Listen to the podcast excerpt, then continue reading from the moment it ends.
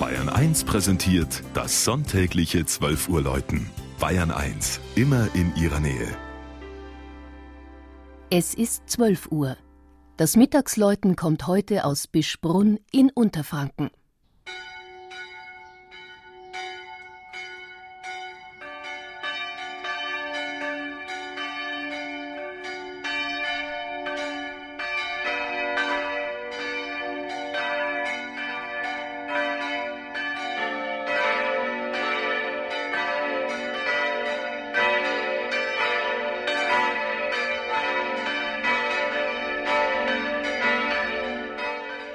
Einem Mainzer Bischof soll einst tief im Spessart ein frischer Trunk den Durst gestillt haben.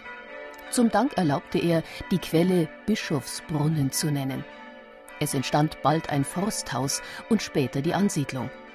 Von Bischbrunn aus zieht sich der größte zusammenhängende Laubwald Deutschlands nach Westen und Norden. Und seine höchste Erhebung, der Geiersberg, liegt keine zehn Kilometer entfernt. Bis ins 18. Jahrhundert mussten die Dorfbewohner bei Wind und Wetter ins vier Kilometer entfernte Esselbach zum Gottesdienst. Erst infolge einer Seuche bekam das Dorf schließlich eine eigene Kapelle, um 45 Menschen zu beweinen, die ein Fieber 1726 in kurzer Zeit dahingerafft hatte.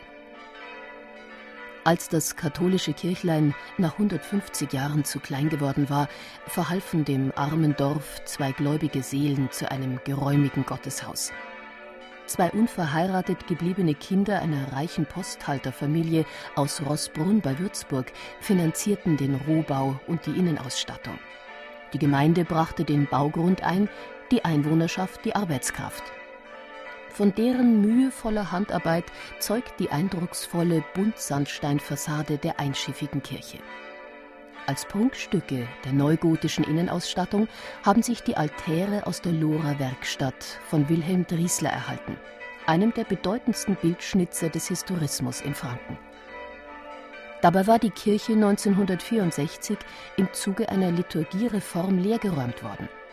Doch aufgrund ihrer Qualität gelangten die Altäre ins Mainfränkische Museum und entgingen so der Zerstörung. 1988 kehrten sie zum 100. Weihejubiläum der Dreifaltigkeitskirche von Bischbrunn zurück, die heute ihr Namensfest feiert.